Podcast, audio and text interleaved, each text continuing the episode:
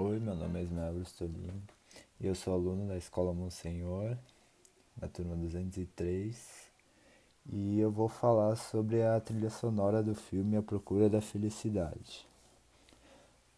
Bom, a trilha sonora é bem ligada com as cenas, pois o filme é antigo, então foram usadas músicas mais de estilo clássico e músicas religiosas. Que até tem uma cena que o Christopher e o, Chris vão para a igreja e lá aparece um coral cantando. Então,